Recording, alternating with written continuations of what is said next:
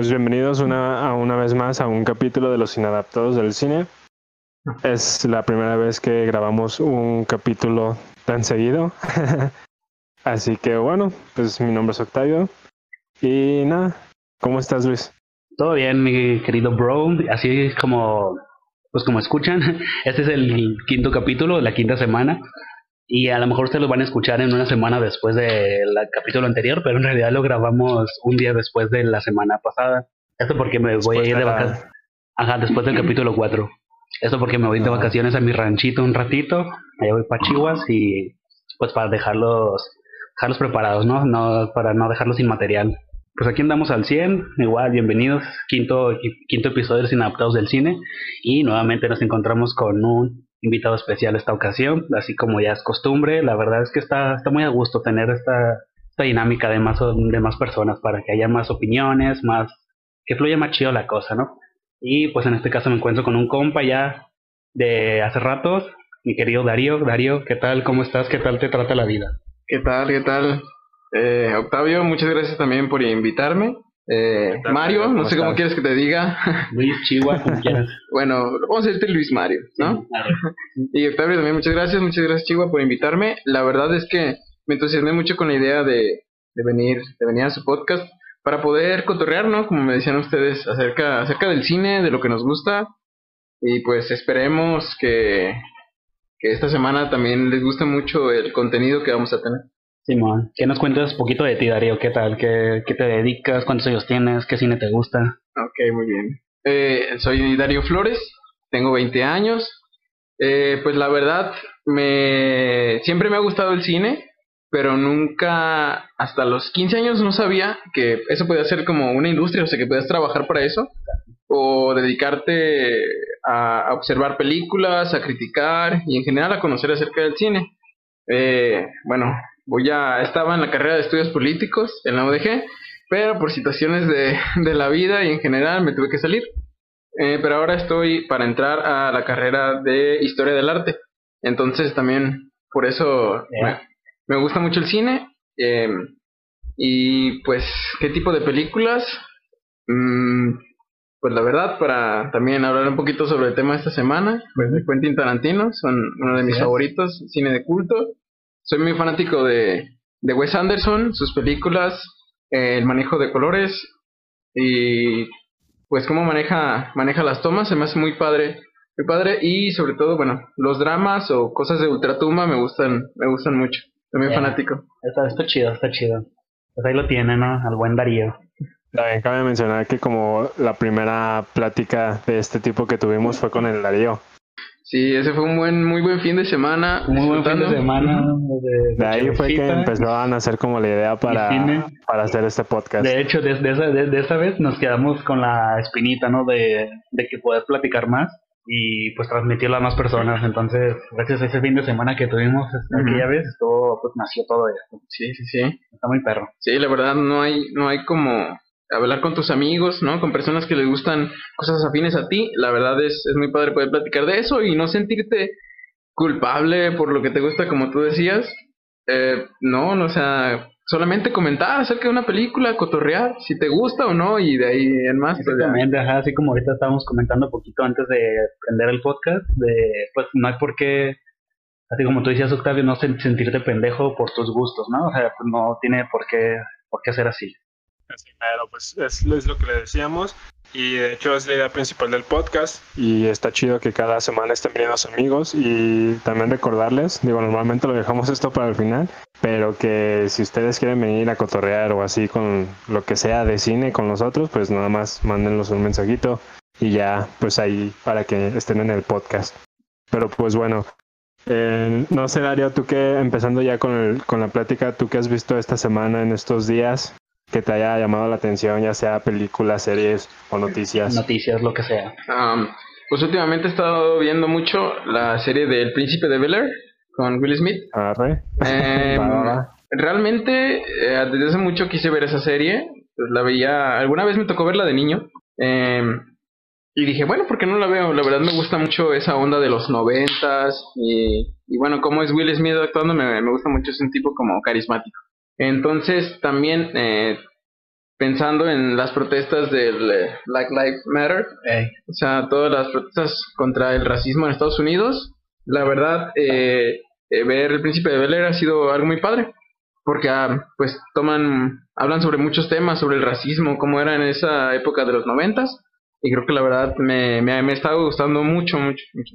Que, que, yo tengo muchas ganas de verla porque mi primer acercamiento con esa serie me acuerdo porque antes la pasaban en Nick and Night y fue mi primer acercamiento que la, la pasaban en Nickelodeon en la noche y me acuerdo que de repente veía uno que otro capítulo pero como ya era noche y pues estaba más morro tenía que tenía que dormirme temprano. Entonces era como mi primer acercamiento con esa serie y vi unos que otros cachitos de otros capítulos pero la verdad es que no nunca la vi nunca vi un capítulo completo o algo por el estilo ¿Tú qué pedo, Octavio? ¿Qué tal la comedia? Porque, porque pues también yo recuerdo que la vi de pequeño, pero no, realmente no me acuerdo de los chistes que hay. ¿Sí están chidos? ¿Sí están bien escritos?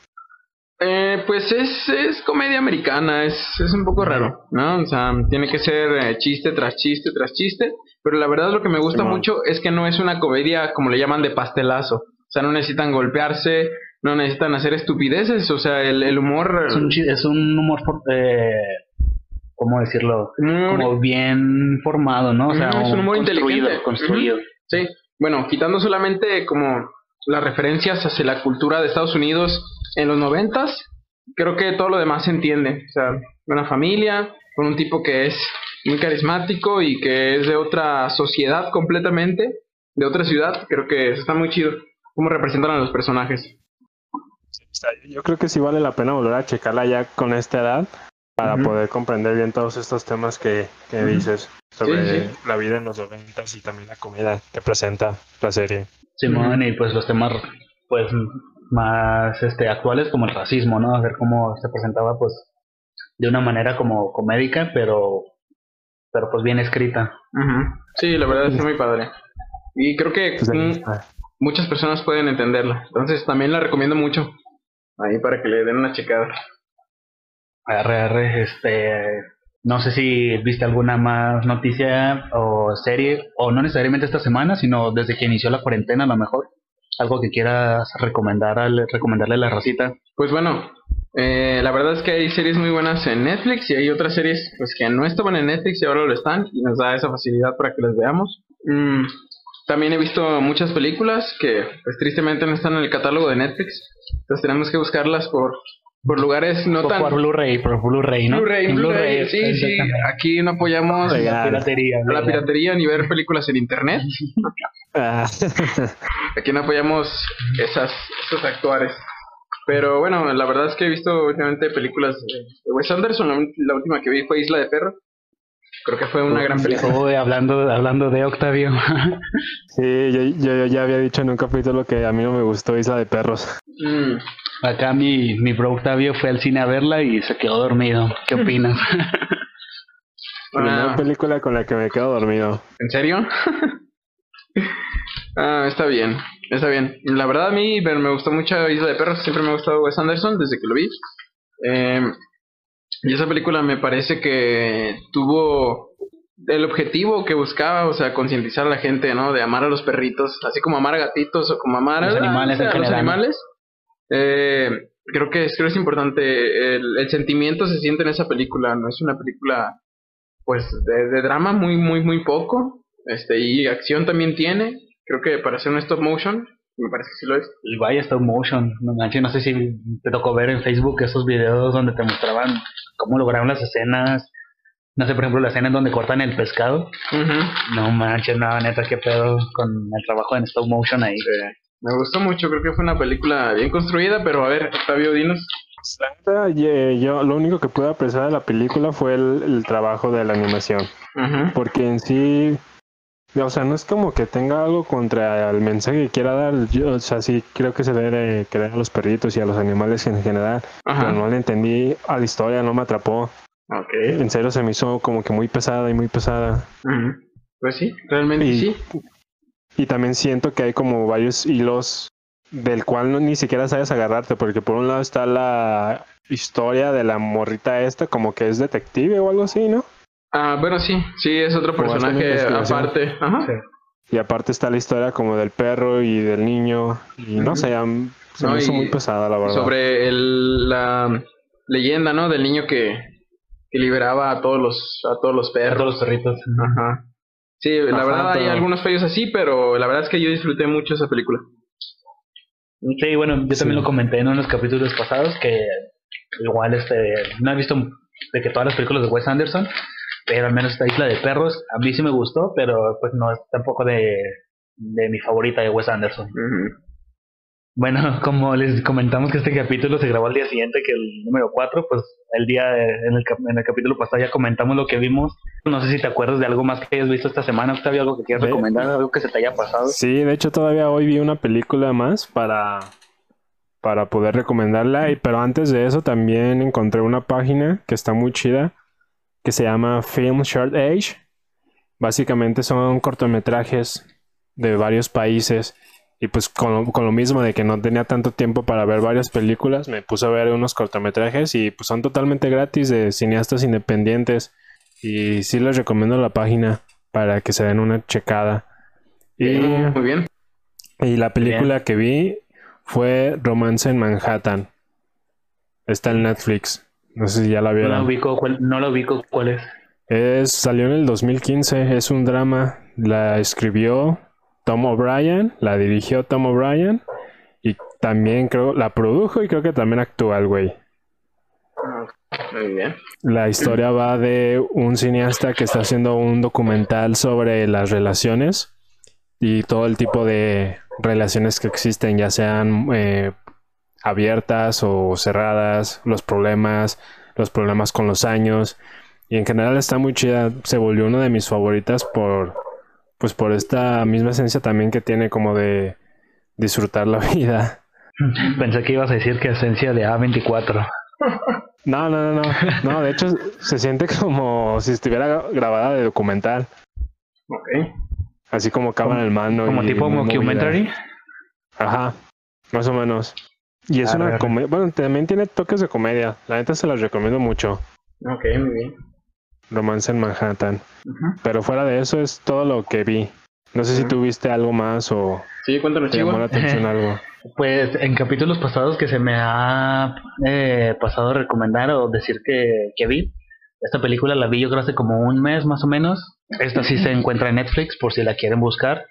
En, en español, en español, perdón, me parece que le pusieron Asunto de Familia. Pero su título original es Shoplifters es una película japonesa de hace dos años, ganadora del Festival de Cannes. Y es una película muy, muy emocional. Eh, sí te saca la, la lagrimita en caso de que llegues a ser como un poquito llorón como yo, que lloro con todas las películas. Pero más o menos la película va de una familia, entre comillas, porque realmente no son familia de sangre. Es una, es una familia, es, un, es una son un grupo de personas que viven en una misma casa, pero cada uno tiene su historia y de alguna manera está solo.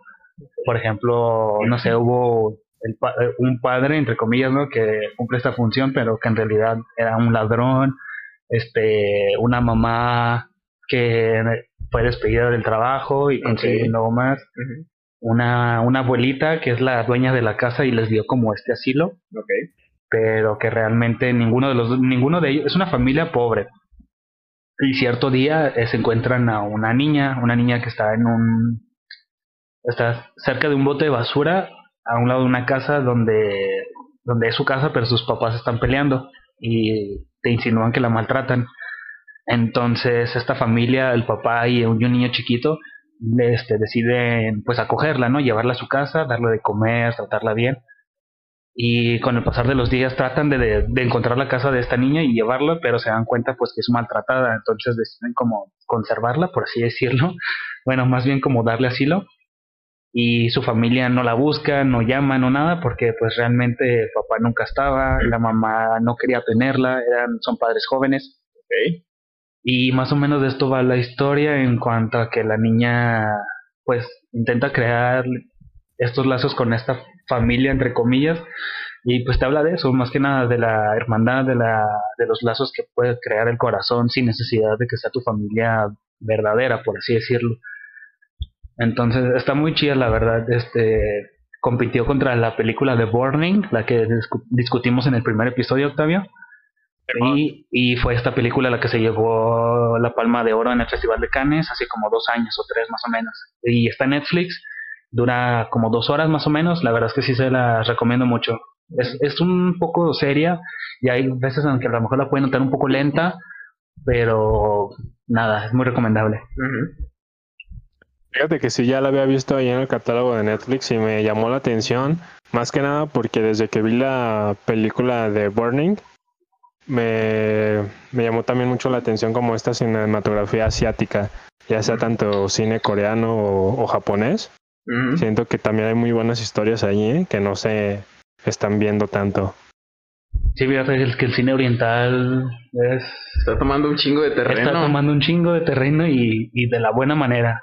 Y de la buena manera, con una buena cinematografía. De hecho. Muy, muy bella y la verdad es que personalmente pues sí no conozco tanto de cine oriental. He visto, si acaso, unas 5 o 6 películas, tanto japonesas, chinas o coreanas. Pero todas las películas que he visto de este cine oriental me han encantado, me han encantado y vale la pena checarlo, vale la pena un poquito más ahondar en ese tema. A ver si después incluso hablamos de películas orientales. Este era perro, ¿eh? Para ver más, para ver más de eso. Sí, pues la verdad es que está muy interesante ese tema, ya que incluso las personas que no conozcan tanto de cine, pero llegaron a ver los Óscares que ganaran unos coreanos. Exacto. Mejor película. Mejor película. Eso, o sea, no necesitas saber mucho de cine para saber que eso no es normal, por lo menos aquí en el occidente del mundo. Sí, no, es la primera película extranjera que gana el Oscar a mejor película también. Sí, Parasite. Parasite, Sí.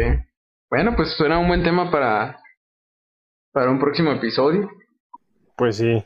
Pero pues bueno, eso fue lo que vimos esta, en este corto tiempo de, que tuvimos de grabación. Pero bueno, yo digo que vayamos pasando al, tema principal. Que eh, vamos a hablar en general de Tarantino. Tanto lo bueno, lo malo y lo que dicen de él. Lo que dicen de él, lo que no dicen sus fans, sus haters. Sí, sí. Por ahí dicen que con Quentin Tarantino o lo amas o lo odias. así de fácil. Así de fácil. Y hay unos muy extraños que están a la mitad de eso. que no sé, no se sienten tan atraídos por sus películas, pero no podemos negar de que es todo un director de las películas de culto. Es todo es toda una estrella, así como mencionaba en un capítulo del Search, es como una estrella de rock en el cine. bueno, o sea, les guste o no les guste su cine, no mames, el cabrón ya, ya la hizo. Ya está consagrado. Y, sí, es algo que también se tiene que valorar, porque sí, ya es, ya es parte de la historia del cine. Así es. Bueno, pues este, ¿qué tal si primero vamos con un poquito de historia? Un poquito de, más que nada, para todas las personas que no conocen a Tarantino, contarles quién es, no sé dónde nació, cómo es que se hizo cineasta. ¿Qué nos tienes que decir al respecto, Darío? Ah, pues la verdad, se me hace una historia muy particular, la de Tarantino, y como te comentaba hace rato antes de que iniciáramos el podcast, Chihuahua, eh, pues la verdad, eh, Tarantino lo definen cuatro, cuatro palabras, ¿no? La violencia, la acción, la música y los diálogos. Eso no nos lo pueden, no nos lo pueden no pelear te, nadie. No te lo voy a negar, eso, es fresco el pana.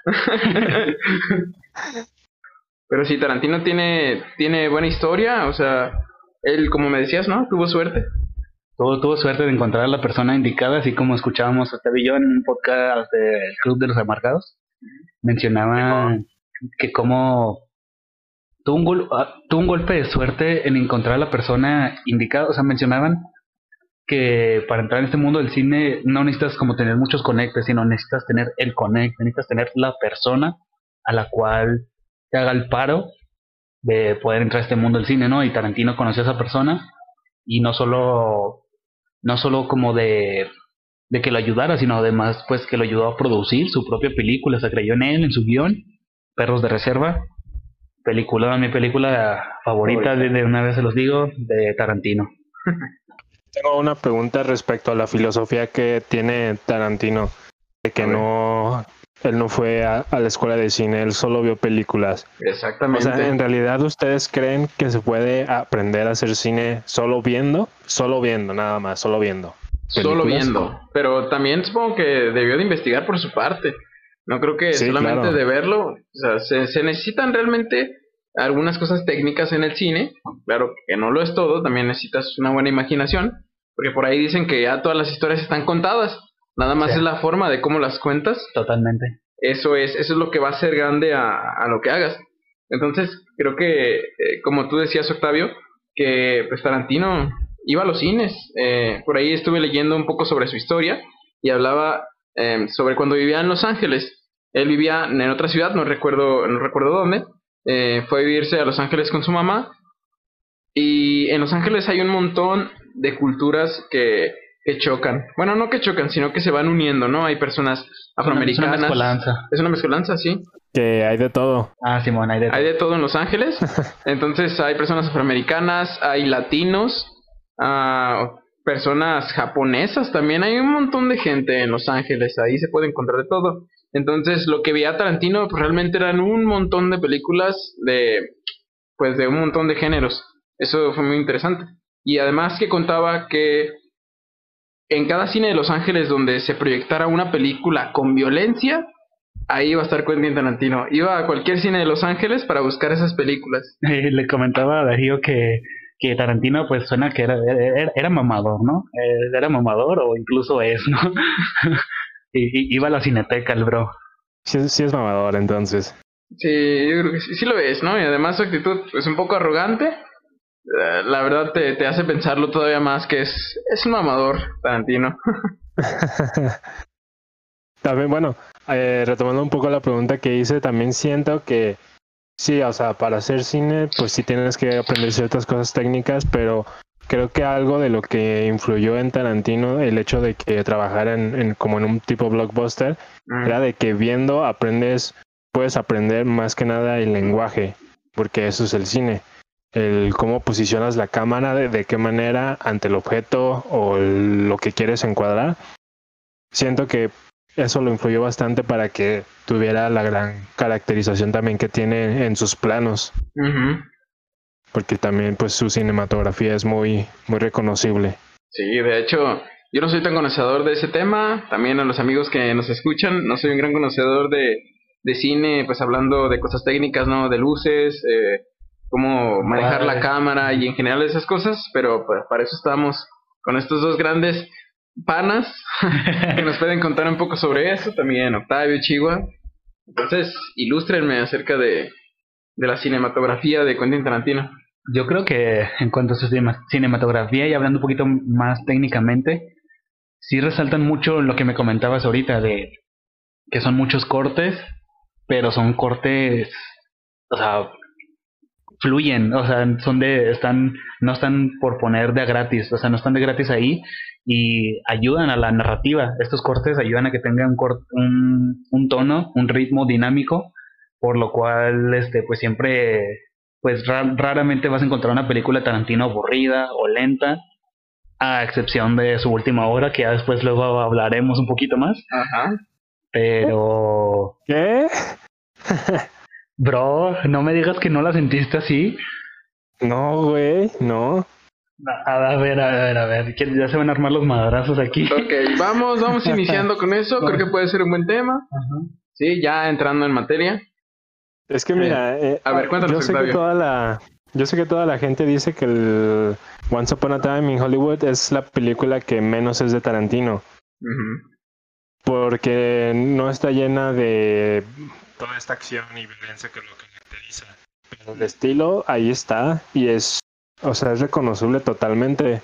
Simplemente que el ritmo que se le dio es diferente. Esta película es un poquito más de contemplar como el Hollywood que quiere retratar Tarantino. Sí, sí, sí, sí, pues de hecho a, eso me refería, que, o sea, el estilo ahí está y obviamente lo notas, pero la verdad es que sí es muy diferente a sus obras más reconocidas, pues. Sí, estábamos acostumbrados. Ajá, sobre todo esta su narrativa también este un poquito ya conocida en estos saltos en el tiempo, sus historias que no son lineales de en esta película de Once Upon a Time. Este, con todo y que sí tiene este como flashbacks, bueno, más bien como maneras de cortar contar este partes anteriores, pero la verdad es que sí a comparación, no sé, Pulp Fiction, eh, Kill Bill, o Perros de Reserva, pues sí, aquí sí es un poquito más lineal. Y así como tú decías, Octavio, sí, sí, sí la encuentro un poquito yo más, pues a lo mejor como contemplativa en cuanto a cómo era el Hollywood en eso, eh, de esa época, los western y, y obviamente el estilo ahí está, pero a menos personalmente sí, sí la verdad la sentí muy diferente a, a otras obras. A lo que es. Exactamente. Chale, a mí sí me gustó mucho. Sí, no, no, no, también me gustó, también me gustó. Pero sí me pareció un poco raro la forma en la que construyeron, bueno, que construyó Tarantino esta película. Eh, estábamos acostumbrados, ya decía Chihuahua, ¿no? A los saltos que no. Sí, saltos en el tiempo, no lineal. Eh, y a mucha gente eso se le hizo muy raro. Muy raro, ¿no? Porque era el estilo que también que definía Tarantino. Pero claro, también ya tienes a esos actores, pues, a Brad Pitt, a Leonardo DiCaprio, como protagonistas, pues ya, ya sabes que están, que están con Tarantino, ¿no? Vaya, vaya señores, señores actores, ¿eh? trabajando con Tarantino, la verdad es que sí, se lo rifaron. Y aparte también está chido como que experimentar, ¿no? Porque si todas, sus películas son iguales, pues al, al final una que otra te va a aburrir o vas, vas a decir, ah, pues es igual, luego la veo. Sí, sí, e, e, eso es cierto. Aunque la verdad para mí lo mejor fue el final. La verdad es que el final está, no sé, a mí me, a mí me encantó, sí, me quedé como de qué pedo, qué pedo. Pero... ¿Qué les pareció la, la escena cuando al personaje de Brad Pitt va a visitar el, rancho? Uff, esa escena. Me estaba, no sabía si sentirme enojado o, o no sé, como en tensión. Toda la tensión que se manejaba en esa escena Mucha tensión, ¿no? sí, realmente te dejan a la expectativa de, oye, pues, ¿qué va a pasar con este tipo? ¿Lo van a matar? ¿O qué rayos va a encontrar, no? Y que tratándose de Tarantino, pues, no sabes qué puede darte. Sí, fíjate que yo, que yo creo que fue la primera escena en la que... O sea, fue la primera escena, el primer momento en toda la película hasta ese entonces que me hizo sentir un poquito incómodo, un poquito en tensión, porque hasta antes de esa escena eh, pues todo fluía como de una manera tranquila, pero justamente cuando llegó a ese lugar era como que ya a partir de aquí se está sientes la, la tensión, sientes como se está cocinando la historia un poquito más y que sientes que algo va a pasar, pero pero esa escena la verdad es que sí me, me encantó. Después de esa escena sentí un poquito un ligero bajón, unas otras cosillas que no me agradaron tanto, o sea, que sí me gustó la película, pero no fue como mi top pero al menos hasta esa escena sí fue la primera que me hizo ya como traerme más. ¿Y tú qué tal, Octavio? ¿Cómo viste esa escena? ¿Cómo la sentiste? No, a mí me encantó, o sea, incluso hasta sentí como el mood de una película de terror. Me gustó muchísimo. También quería mencionarles un poco de que uh, a ustedes, ¿qué les parece? O sea, la historia que cuenta. Porque también está esta otra perspectiva de que hubiera contado una historia sobre pues la familia y Charles Manson. Sí, pues quien, quien conoce un poco sobre la historia de, todo el clan de los Mansons, pues saben que fue un desmadre. Eh, también decir que yo no terminé de ver esa película. Realmente no me importan mucho los spoilers. No sé, la verdad me estaba cansando un poco. Ese día me estaba durmiendo un poquito. Estaba un poco cansado cuando la vi. Pero en general eh, la sentí un poco extraña. Pero conociendo un poco la historia de los Mansons, eh, sí quería saber qué iba a pasar, ¿no? Cuándo los iban a sacar, estuve esperando todo, todos los, los, los, primeros dos actos de la película, estuve esperando el que iba a pasar y nunca me pudo responder por qué. Yo también cuando la vi por primera vez sí estaba esperando que me contaran sobre los bueno, sobre Manson, la familia y todo ese pedo y aunque me gustó la película sí fue como una pequeña decepción, porque imagínate si hubiera puesto todo este desmadre de las pinches viajesotes que se aventaba Manson con, con los morros. Siento que hubiera tenido un poco más ese estilo dinámico de, Tarantino, de, acción y violencia todo el tiempo. Sí, güey, fíjate que yo también pensaba eso mismo y, y la verdad es que pues Charles Manson realmente solamente sale una vez en toda la película. nada, más, y nada más sale una vez. Un plano bien pedorro. Un plano, ajá, una escena como bien insignificante. Y ahora sí ya entendí, ya ves que la primera vez Octavio te mencionaba que Naomi me había dicho, como a ella pues, le, gustaba como mucho este asunto de los asesinos seriales y pues conoce como muy bien Charles Manson, me decía que el final no le había, se había quedado con un sabor agridulce porque cambiaron la historia original. pero pues al menos un conocedor, bueno, entre comillas de Tarantino, sabe que es tiende a cambiar las cosas y lo vemos en Bastardo sin Gloria, en cómo matan a Hitler. y en este y en esta película al final este se supone que originalmente los seguidores de Charles Manson y su gente iban a matar a, Sharon Tate y a, sus, y a las personas con las que estaban en esa, en esa ocasión, pero en esta película pues mataron a esas personas que los iban a matar y, realmente no los mataron. Entonces, eso, por eso es como que cambiaron como un poquito como lo que pasó originalmente, pero pues es Tarantino tiende a hacer esto muchas veces con algunas cosas. Ay, ojalá si hubiera estado ahí Brad Pitt y Leonardo DiCaprio en la vida real. ya sé, no, neta, es que no, neta, Darío, tienes, tienes que ver el final, que tiene que no la vuelvas a ver completa, pero ve el final, la verdad es que yo, no sé, lo disfruté un chingo, está bien. Sí, de hecho, también como comentabas tú, Chihuahua, me hizo recordar cuando se anunció la película, yo creí que iba a ser algo un poco más ah, como biográfico, hablando sobre historia, porque ya tenemos a Bastardo sin Gloria, como dices, que es mi película favorita de Tarantino. Se me, me parece una genialidad. Eh, creí que iba a ser algo así, ¿no? Más de historia, que sabes que pues, Tarantino lo va a cambiar, ¿no? Como dices, matan a Hitler, eh, un montón de cosas, pues, no, no, no, no pasaron en la Segunda Guerra Mundial. Y creí que iba a ser algo más así, ¿no? Hablando sobre la historia de Los Ángeles y de los Manson eh, pues creí que, que, sería algo así, algo más, algo más de historia. Pero creo que no sé cómo sentirme. Esa película me deja, me deja, no sé, me hace sentirme muy extraño. En general con el cine de, de Quentin Tarantino. Sí, fíjate, no sé, o sea, la verdad es que sí. No he visto todas las de Tarantino, me faltan algunas. Pero al menos entre las que he visto, yo creo que Once Upon a Time, sí, yo creo que sí sería mi menos favorita, personalmente. Y hablando también un poco sobre este tema de la violencia, eh, hay un guionista mexicano que se llama Guillermo Arriaga, fue el que escribió Amores Perros de Ñarritu. Él en una plática o conferencia dice que él no ve la violencia como un, como un entretenimiento, que para él es algo real y que no se debería hacer cine con violencia con propósito de entretenimiento. Y pues siento que esto es como un ataque súper directo Tarantino, porque todas sus películas son en torno a la violencia. ¿Ustedes qué piensan como manera de entretener, ¿verdad? Ajá. Ajá. De hecho, también pues eh, viendo una eh, conferencia de Quentin Tarantino, una entrevista más bien, hablaba sobre que él quería que la gente viera, quería que viera la sangre, ¿no? que eso realmente es lo que llamaría la atención en sus películas que además de los diálogos y en general de cómo construía sus personajes, iba a ser parte importante porque pues fue parte de su vida la violencia. Entonces, no sé, estoy, eh, digamos, en contra total de la violencia, pero pues hay también formas de retratarlo en, en, el cine y sabes que es algo fantástico. Es, es algo, es algo delicado, es algo, es algo, delicado porque, así como dice Guillermo Arriaga, eh, obviamente es un elemento que tienes para contar, en el cual pues puedes mostrar algo muy crudo, pero realmente tu, la intención es como concientizar un poquito, ¿no? De que pues esto no debería ser así. Y en el cine de Tarantino, aunque es que sí es muy explícito, entonces llega, puede, eh, una persona puede llegar a pensar que cae en lo en entretenimiento, así como dice Octavio. Pero ustedes creen que el cine de Tarantino haga esa reflexión sobre que la, la vida no debería ser así? Nah. Nah, yo no creo eso. No, no, no, no. Nada más retratar violencia y un poco fantástica, ¿no? Hablando, bueno, por ejemplo, cuando vemos lo que pasa en Bastardo sin Gloria, ¿no? En la Segunda Guerra Mundial, pues obviamente hubo mucha violencia y, y tal vez pueda parecer un poco más real porque es algo histórico.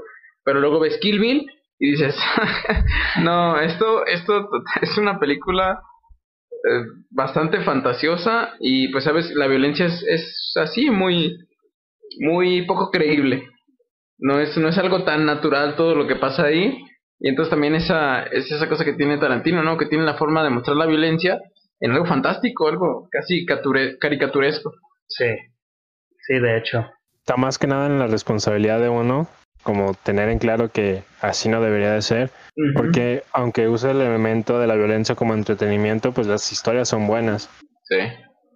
Sí, totalmente. Es el medio, ¿no? Para contar la historia. Y a su modo. A su modo. Así que bueno, entonces, a ver Darío, tenías un, una pregunta en torno al cine de Tarantino y a la vez de Octavio en cuanto a la edición. Ah, ok, muy bien. Sí, de hecho no me acuerdo de la pregunta. Gracias, Chihuahua. Octavio, te tengo una pregunta. Tú, mi amigo, que trabajas editando.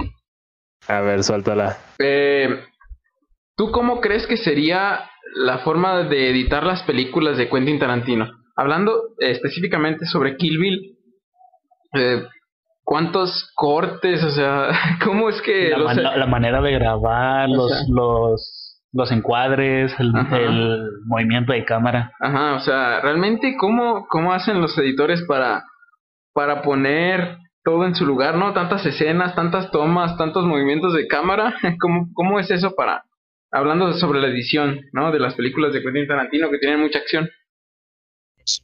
O sea, hablando un poquito como de Kill Bill, en cuanto a grabación, pues yo me imagino que se pudo haber hecho con dos cámaras, porque también recuerdo todas, todas estas partes de los de las vueltas y después caídas y golpes y así.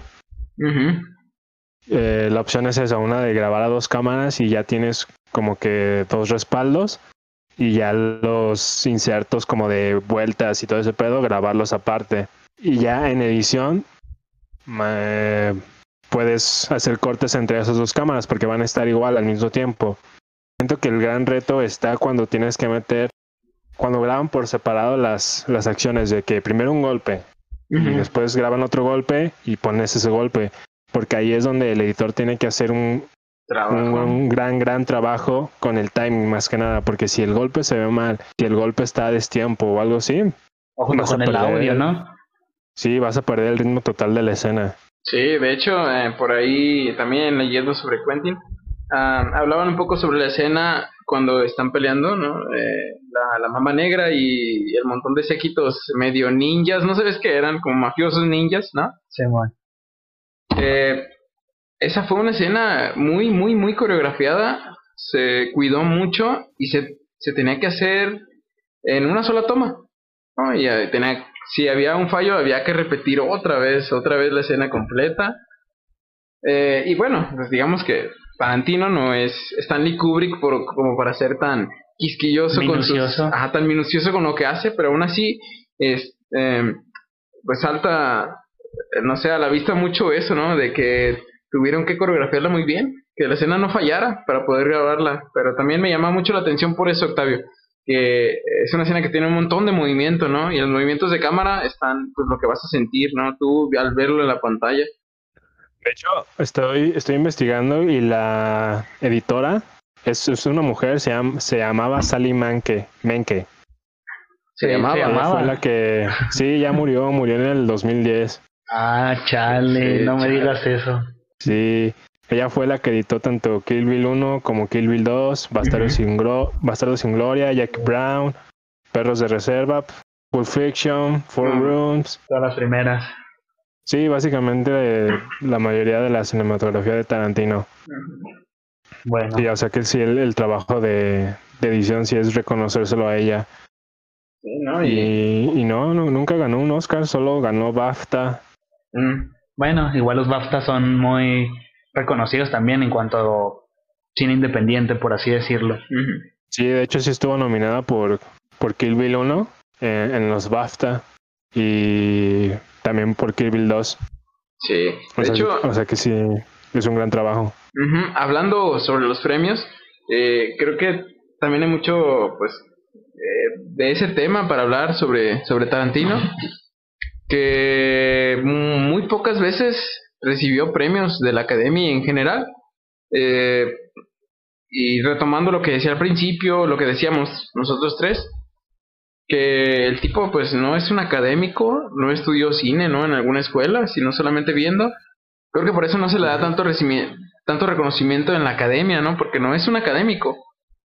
Pero el tipo es, es muy bueno para hacer películas. Entonces, eh, yo pienso que por eso no se le han dado tantos premios, porque no es lo que quiere la academia, o sea, no les da lo que quiere, lo que quiere ver ese grupo de gente, ¿no? Como mamadores. sí, fíjate que con todo y que sí ha tenido sus premios Oscar y sí ha ganado premios a mejor, mejor guion, que es como de las más categorías más recurrentes de premios en Tarantino. Este, sí es un poco cierto eso en cuanto a que pues no es un secreto que, que los Oscars, la Academia son han, han sido tiene su fama, tiene su historia de que pues son ellos le premian lo que ellos quieren en ese momento. O sea, tanto han sido muchos años como racistas, machistas y clasistas también. Entonces también a lo mejor con Tarantino puede que, que sí también influya poquito en eso. Sí, algo de que la academia simplemente no lo quiera o lo esté torturando como a Leonardo DiCaprio, que no le dio su Oscar hasta chingo de años después. Ajá, sí. Oigan, y Ah, hablando, Sí. hablando un poquito más como de este ritmo, tanto de edición y de historia que nos presenta Tarantino, ¿a ustedes qué les parece la película de Los Ocho Más Odiados? Porque también tiene un ritmo más lento. Pues ahí sí te queda mal, bro, porque esta no la he visto. Yo también no la he visto completa, pero he visto pues muchos comentarios acerca de esa película y pues dicen, ¿no? Que es una película muy de Tarantino, es algo mucho más personal. que Ah, De hecho, creo que es mi favorita de Tarantino y me gusta mucho porque creo que ya se los había dicho, es como este juego de descubrir al asesino y todo pasa en una misma locación y siento que crea más tensión. Sí, de hecho recuerdo muy bien esa plática acerca de esa película y que, que a mucha gente no, no le gustó, tal vez porque pues, estaban acostumbrados al cine de Tarantino y después llega esto, ¿no? Que es un poco más personal. Eh, no sé, como que le pierden el gusto y también pues, me incluyo en eso, como en Once Upon a Time. Es algo es algo diferente a lo que es Tarantino, pero no deja de ser bueno. Es que sí, también, por ejemplo, la violencia no la ves hasta el tercer acto. Todo el tanto primer acto se, se encarga de presentar los personajes y en el segundo acto simplemente hay fricciones muy leves entre las relaciones de los personajes. Por eso es como que no hay tanto pues violencia. Simplemente el, el- los problemas los ves mientras los personajes se van desarrollando en esta misma locación, que siento que es de lo que más tensión añade, que todo está encerrado. Sí, y de hecho quería Pero también bueno. hacerles como una pregunta, también hablando, eh, pues, pues sí, tomando lo que hablas, Octavio, que Ajá. se van construyendo los personajes según eh, los diálogos que tienen. En, en otras películas los personajes están construidos desde el principio, ¿no? Y tienen a lo mejor cierto carisma, pero como lo hace Tarantino con los diálogos, se van construyendo grandes personajes que quedan ya en el imaginario colectivo de toda la gente, ¿no? Tenemos a, Pulp Fiction, Sí, la verdad es que sí, o sea, yo creo que sí también estoy de acuerdo en eso, en que crea, tiene un buen desarrollo y más que nada yo creo que crea personajes este, entrañables o icónicos, o sea, ahorita, ¿quién no conoce, ya sea por memes o demás cosas, pues a, a Vincent Vega, ¿no? De Pulp Fiction, a Mia Wallace, y, y también quién no conoce a Kill Bill, ¿no? O sea, quién, quién no conoce a esta a esta muchacha con la con su katana y su traje amarillo tan icónico que es, es ya cultura cultura pop no o sea, Ujú. o sea, yo creo que sí eso eso eso ha hecho muy bien en cuanto a crear personajes icónicos en sus películas y eh, pues referentes en muchas cines en muchas películas como hay películas que hacen referencias a su a sus personajes así es. pero tú qué tienes que decir al respecto Octavio Pues sí, o sea, este trabajo es bastante reconocible de Tarantino, que también te- ahí tengo otra pregunta, porque recuerdo que un profesor, tú vas a saber quién, Luis, que... de guion Ajá. Más que no va a decir el nombre, obviamente. Él, a él no le gusta Tarantino. Y también algo de lo que le critica tanto es sus diálogos, que es algo como de lo más recono- reconocible de Tarantino. Él piensa que, bueno, lo que yo recuerdo es que nada más es como que muchas palabras ahí, pero en realidad no te está contando nada. Yo siento que no es así.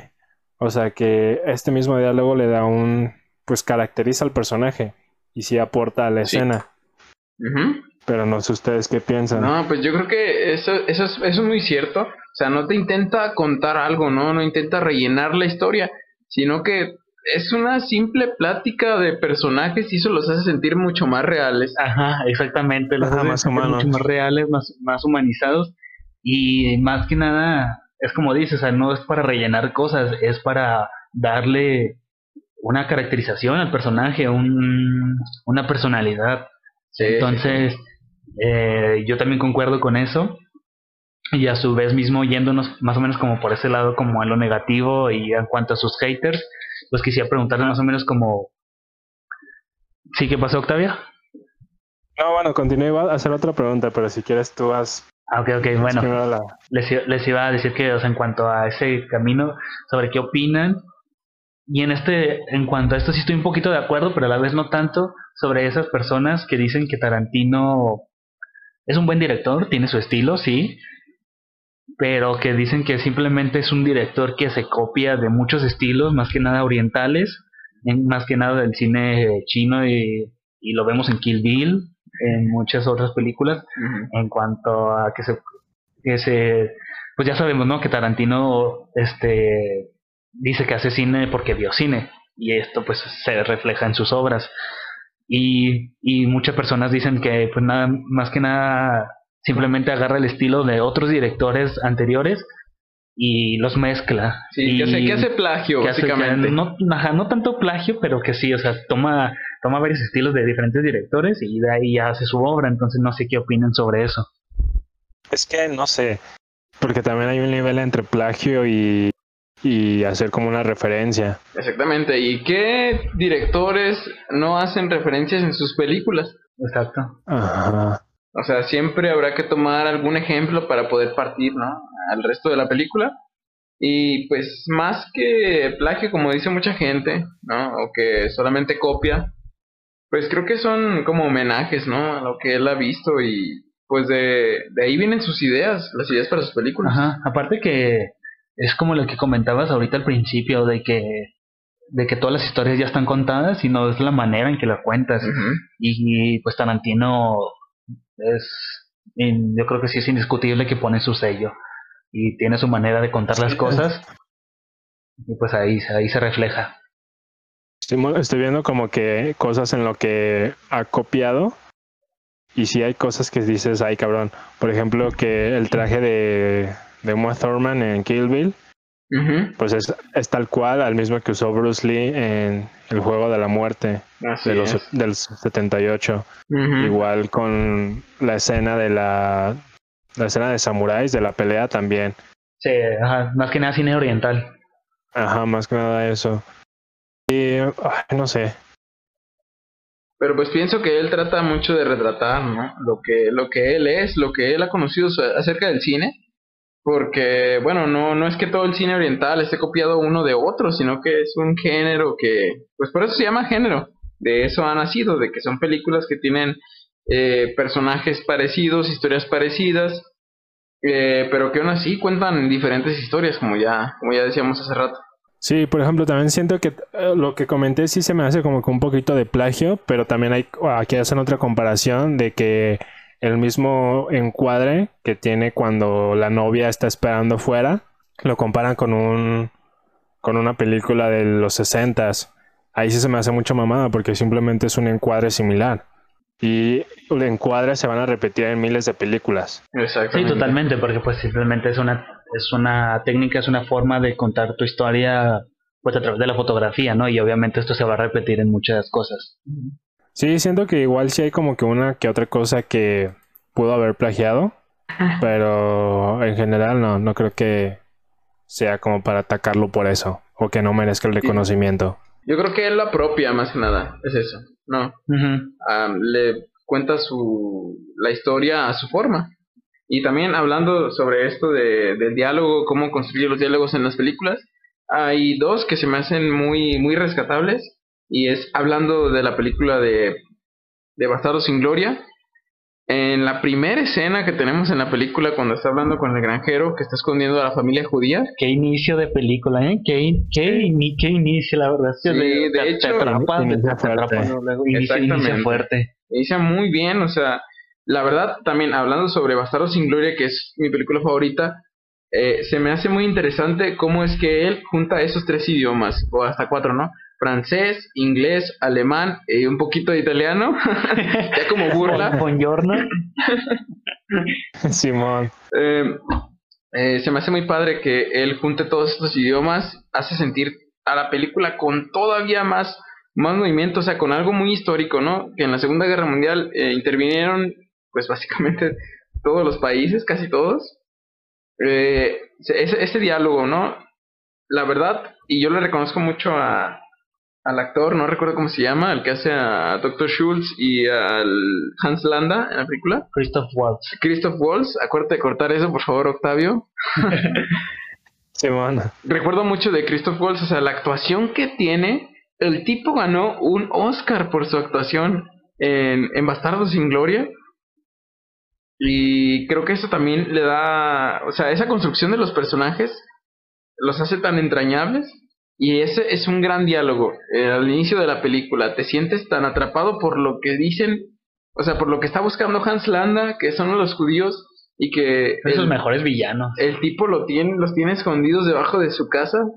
Se siente tanta tensión, pero es un muy buen diálogo. Y, ahí está lo que preguntaba sobre cómo era su cinematografía. O sea, y tú ya lo habíamos comentado hace ya varios años, bueno, varios, uno o dos años, en cuanto cuando platicábamos de esta escena en cómo lo dice todo narrativamente con los encuadres, como cuando está foto, cuando está en cámara el granjero, el granjero está en un espacio pequeño, está en un espacio pequeño en el encuadre, haciéndolo sentir encerrado, que atrapado. atrapado, y vemos al personaje de Hans Landa y está en un, un plano medio, casi plano plano americano, donde se ve como más más espacio, más alrededor, más cosas, se ven más libres, está a sus anchas, está en su zona de confort, está en su zona atacando a este granjero. ¿Tú cómo ves, Octavio? Esa parte, ¿cómo nos puedes explicar? Algo, del que quería rescatar, por ejemplo, de todos los haters que dicen que pues las películas de Tarantino nada más son buenas por los diálogos así. En un, en un episodio pasado hablábamos con Serge sobre que, bueno, nos comentaba de que el cine contemporáneo eh, que está en festivales y así, está haciendo con un diferente estilo donde ya predominan demasiado los diálogos. Nos hizo la pregunta si él veía, si nosotros veíamos esta, pues esta nueva era como una muerte del cine, porque al final y al cabo el cine es, es un lenguaje de cámara. Creo que Tarantino se rescata más, o sea, no solo por sus diálogos, porque, porque sí son buenos, pero también rescatar todo esto de la cámara que comentan de tanto de Bastardo sin Gloria, porque también Tarantino no solo nos cuenta con sus con sus diálogos, sino con la cámara y todos los planos que él hace, lo está contando bastante. También recuerdo mucho la escena final, ya cuando Brad Pitt está presentándose con este con este actor, con el villano. Sí, con Christoph Waltz. Simón. Eh, también ahí hay un gran lenguaje de, de, la cámara, porque mientras va perdiendo el villano, cada vez van cerrando más el plano. Por eso siento que también Tarantino, no solo con los diálogos, sino con la cámara, nos cuenta demasiado. Exactamente. Y, eso, y esto es a lo que llamamos cuando, cuando, bueno, por la gente que nos escucha, y si de repente escuchan a alguien decir que tuvo una película tiene buena fotografía, a esto más o menos es a lo que se refiere una buena fotografía depende de muchas cosas. O sea, cuando dicen que una película tiene buena fotografía, vaya, ya lo dije mucho. este se refiere, no, no solo se refiere a que se ve bonito y ya, que obviamente sí es parte de y depende de la película, depende del tono, depende del ritmo, pero una, una buena fotografía no solo es retratar paisajes bonitos, que se vea bien, buenos en este buen color, sino toda esta, sino cómo la utiliza la cámara para contarte cosas. Y es en estos ejemplos que estamos diciendo, en cómo te dice con la cámara, con encuadres, con planos cerrados, planos abiertos, en cómo los personajes se sienten atrapados o se sienten a sus anchas. Así mero. Sí, la fotografía no es tan, o sea, sí es iluminación, pero también va mucho como el posicionamiento de la cámara. Ahí está. Sí, bueno, y hablando también de ese diálogo, creo que es muy bueno y en general eh, en la película también cuando la escena del bar, Um, sí, sí, sí, sí. o sea, no nos dirigen o sea, directamente a la, a la acción, sino que qué pasa, qué pasa con los que están ahí tomando... Hay demasiada tensión. Ah, los soldados alemanes primero se siente, hasta te sientes identificado con ellos, ¿no? que, el, que van a ser el hijo de, de uno de los soldados y están festejando, entonces todo se siente como alegría y se siente, eh, no sé, hay como mucha como mucha luz. Yo lo he sentido así. Eh, Hay mucha gente platicando, eh, están muy a gusto. Y de repente, cuando llegan los bastardos al bar, es cuando todo, sabes que todo va a valer madre en algún momento. No sabes cuándo, pero en algún momento todo va a valer madre y todo va a terminar o bien para los bastardos, ¿no? Y para los que quieren ganar la guerra, ¿no? Que en este caso Estados Unidos y, y Inglaterra y demás. Ahí sabes que todo se va a acabar. Y que vas, sabes que es con violencia porque estás viendo a Quentin Tarantino. Exactamente. Pues sí, digo también eh, Bastardos sin Gloria es también de las películas que más me gustan. Pero, pues no sé, también, no sé si ustedes ya vieron toda la cinematografía de él, o cuáles son las que no han visto. No, pero yo he visto, he visto casi la mitad. Y de las que me faltan ver, eh, bueno, ahorita lo comenté. Eh, una de esas es Jackie Brown. Me Sí, falta, me falta Death Proof. Me falta, me falta The Django. No, no de No Django. mames, que no visto Django, Django. porque no se menciona la D. Oh, vaya, todos los días se aprende algo nuevo. Me falta Django y me falta Los Ocho Más Odiados. De ahí en fuera, pues ya todas las demás sí las he visto. Creo que estamos en ¿Cómo que no Django? No, bro, ahí Sí, te, es, te lo que quedó yo, mal. es lo que yo le dije. ¿Cómo es que no has visto Django? La película de, como le llaman, el Spaghetti Western. Spaghetti Western. Es Está muy chida y también refleja mucho el- este racismo que se vivía, pero racismo, con ¿verdad? un Sí. final, un final feliz. De Tal hecho, vez. sí. Y ahí también hay, hay mucha, mucha acción, mucha acción y buenos diálogos. Y bueno, también escuchando una conferencia de Quentin Tarantino, hablaba que no quería mostrar el racismo como de esclavos o lo que normalmente se cuenta en las historias de Hollywood, ¿no?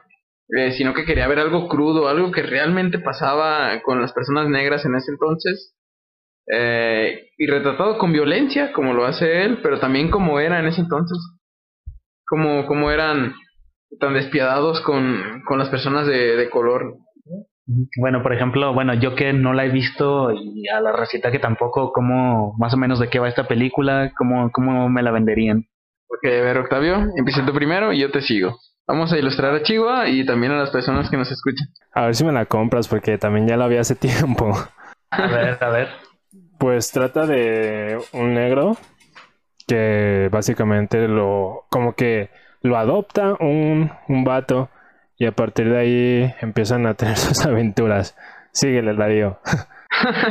Muy bien, pues eh, es Jamie Foxx, si no me equivoco, es el actor principal. Jamie Foxx. Ajá, también sale otra vez. Christoph Waltz como uno de los personajes principales o personajes de, rep- de reparto, no sé cómo, cómo lo veas tú, Octavio. Mm. Pues Eh, sí, principales, yo creo. el doctor Christoph, bueno, el actor Christoph Waltz, que hace a doctor Schultz, que es un alemán también, para variar, eh, lo compra, o digamos, sí, digámoslo así, lo compra para que le sea su ayudante. Al negro. Ajá, y además porque eh, Django conoce a, al- a unos que son asesinos. Supongo que está ambientada en épocas anteriores. Sí, sí, en el, en el viejo este, básicamente.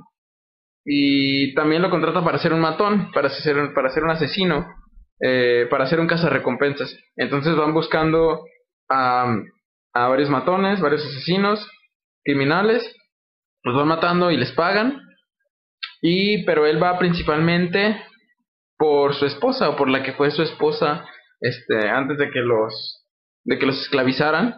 La van buscando porque hay un dueño de negros un tipo que tiene peleas de mandingos que son peleas de gente negra hasta que se maten. Eh, la, la- la tiene a la esposa de, de Django la tiene en su en su plantación en su casa y entonces van a conseguirla es básicamente esa la Ok, La- se la escucha historia. bastante interesante. Sí la, Sí. sí la compro. sí. Simón, para que la cheques. Yo quería hablarles de una película que, pues creo que no es tan sonada de Tarantino, que se llama Del crepúsculo al amanecer. Ah, ok. Ok. Bueno, en esa película eh, aparece Tarantino, pero no es de Tarantino. El, el guion es de él, Ok, eso no sabía. Simón. El guion es de Tarantino. Sí, sí, sí, sí la ubico, pero no la he visto. Sí, pues de hecho Tarantino escribió varios guiones para, para Sí, pues, es películas que él no, Ajá, que él no dirigió. dirigió. Exactamente. Y ahí fue agarrando fama. Y ¿Ustedes no lo han visto? No. no, a ver, ilústranos. básicamente trata la historia de dos delincuentes que secuestran eh, una caravana, algo así, y ya a raíz de eso se van a un bar.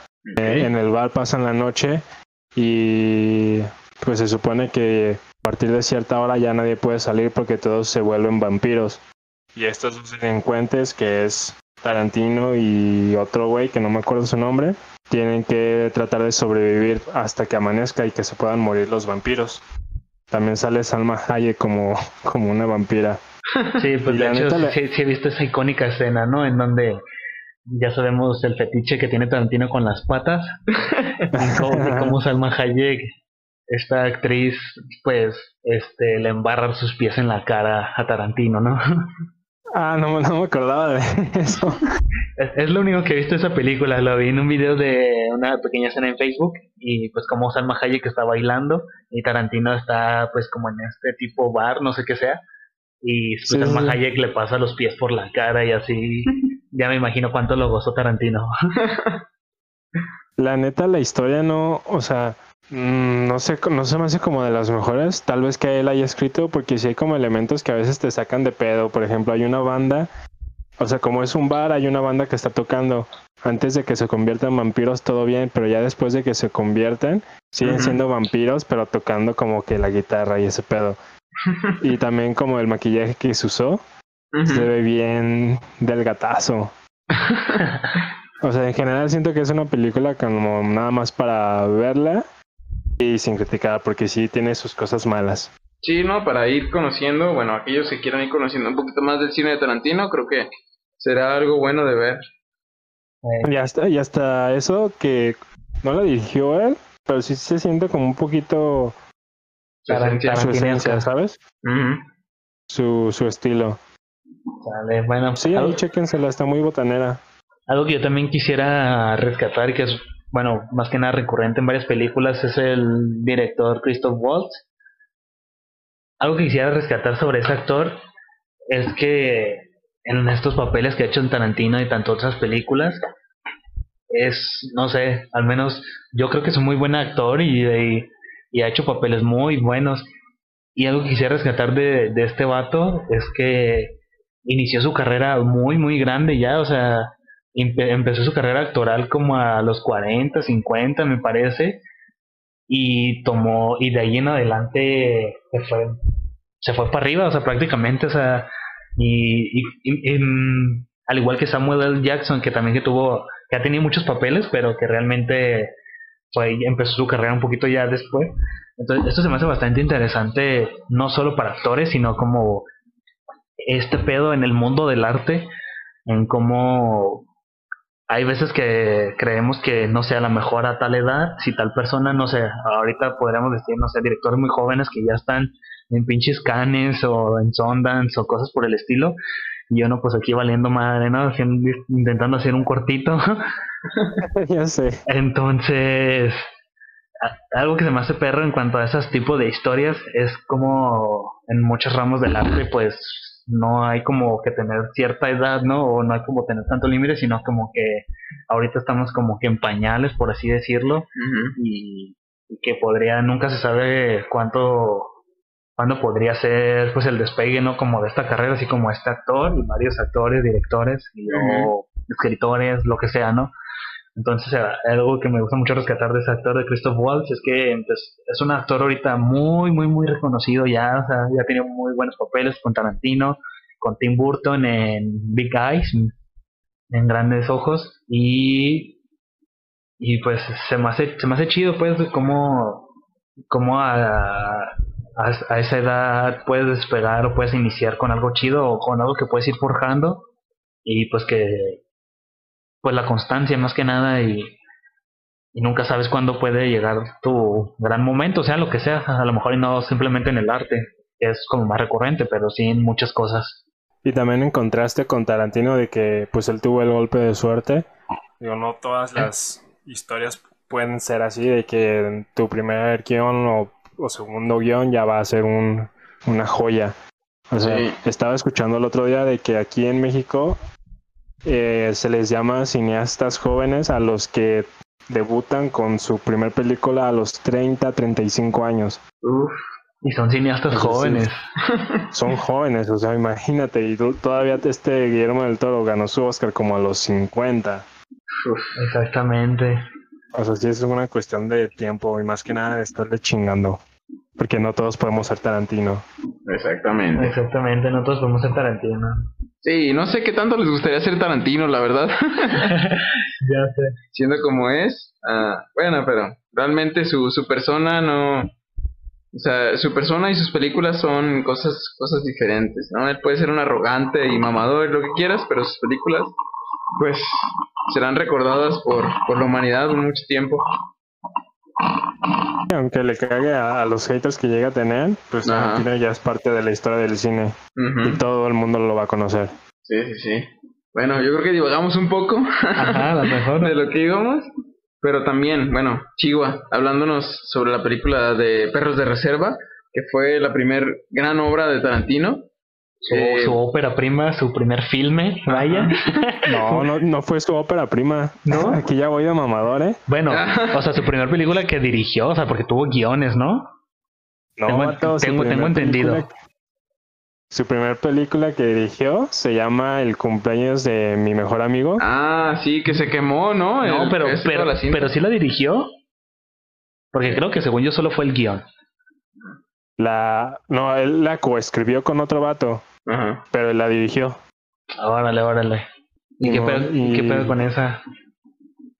Pues estaba leyendo aquí que nada más es una película en blanco y negro. La historia va como de, de eh, un vato que quiere hacer algo bueno para el cumpleaños de su amigo, ya que su novia lo dejó.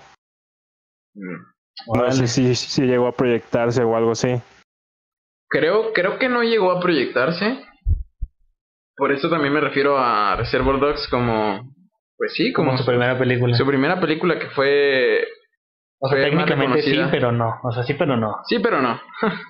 Y de hecho el corte ya lo puedes encontrar en YouTube. Dura Mm. 36 minutos. Sí, de hecho es lo grandioso del internet. Imagínate, ese corto tuvo tantos años, ¿no? Llenándose de polvo ahí en, ¿Quién sabe dónde? en quién sabe dónde y ahora ya lo podemos ver, ¿no? Observar un poquito más de los primeros trabajos de Tarantino. Bueno, Pero bueno, también hablando un poco ya más de perros de reserva. A mí algo de lo que pues también se repite con, con los ocho más odiados en cómo Tarantino crea una tensión en una sola locación. sí, yo, yo, yo- yo creo que eso es lo, ajá, es lo que más, Sí. como, como, como que más admiro de su trabajo, de cómo en su primera película, sí, pero no, eh, en una sola locación puede armar tantas cosas y toda esta historia que se desarrolla, que obviamente no es como la única locación que se muestra, sí tiene como, como es esta historia no lineal, ¿no? De cómo este asalto que quieren hacer una joyería y cómo muestran cuando están en el carro, cómo se preparan antes, cómo reclutan a los a estos tipos. Pero realmente la mayor parte de la historia se desarrolla en una sola locación. Es como una tipo bodega, creo, más o menos, como almacén.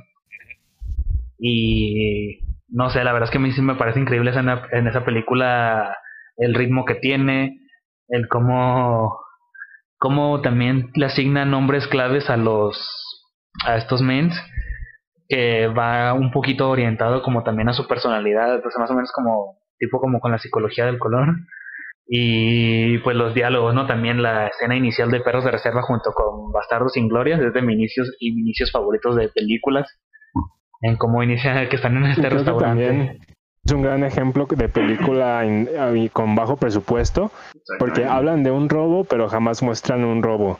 Creo que las Exactamente. únicas locaciones que en realidad están es en una cafetería hablando, en la calle y ya después todo en la bodega. Sí, Son ¿no? tres locaciones, como ¿cuántos actores? ¿Ocho? ¿Nueve? Más o menos. Ajá, y es lo que dices, eso está chido de cómo, cómo te entrega tanto algo que no se muestra, como este robo a la joyería que realmente, pues, mm, cómo te las ingenia para hacer rendir este presupuesto, ¿no? Porque muchas veces sabemos de que, de que agregar una locación más, pues ya es de que permisos, cobros y demás, Traslados y todo ese pedo. traslados, entonces en, a la hora del rodaje ese es un pedo, entonces el ahorrarse eso, una, una locación más, traslados, días, este, pues hace de una manera bien y, y, y, no, y no es necesario, no hace falta que te muestren ese robo, no hace falta que te muestren la joyería como tal o ese robo para que para que conectes con la historia. Sí, y también hablando un poquito de eso sobre el presupuesto, me parece que el presupuesto para esa película iba a ser de 30 mil dólares. Y entonces, eh, Exacto, era, era muy, muy, muy bajo el presupuesto. Ah, claro que si ahorita me los das, pues no sé que sea bajito, ¿verdad? Pero pues para producciones cinematográficas, la verdad es que sí, sí es, se considera un poquito de bajo presupuesto. Exactamente. Y entonces, como lo vas tú también, y como hablábamos nosotros, Chihuahua, acerca de, ¿no? Del golpe de suerte, de lo que te toca, ¿no? Que eh, Tarantino le presentó esto a un, a un productor y también a la esposa del productor y entonces ella, la esposa, conocía a Harvey Keitel. A Harvey Keitel. Le pasó el guion y dijo, ¿sabes qué? Es una muy buena película, yo también voy a producirla. Y el presupuesto para la película de ser de 30 mil dólares fue a más de un millón de dólares que puso Harvey Keitel para poder hacer la película y aún así, y como dato curioso, que los personajes, todos los actores tuvieron que llevar sus propios trajes porque no había para suficiente alquilar. para alquilar o para hacerles unos, ¿no? Y tiene una de estas imágenes icónicas también de cómo cuando van caminando todos trajeados por la calle, y cómo es esa imagen icónica también ya ahorita en el mundo del cine. ujú. No mames, entonces neta cada película ya tiene algo reconocible de Tarantino para la historia del cine. Y Exactamente. sí, o sea, sí se me hace muy chingón que haya podido producir tan, tan gran película con tan poquito. Porque también si aquí nos la estamos pelando por presupuestos del gobierno para poder hacer cine, Exactamente. O Eh, para cualquier que- actividad, ¿no? Relacionada a las artes. Uf, sí, sí, claro, que dependemos de apoyos. exactamente.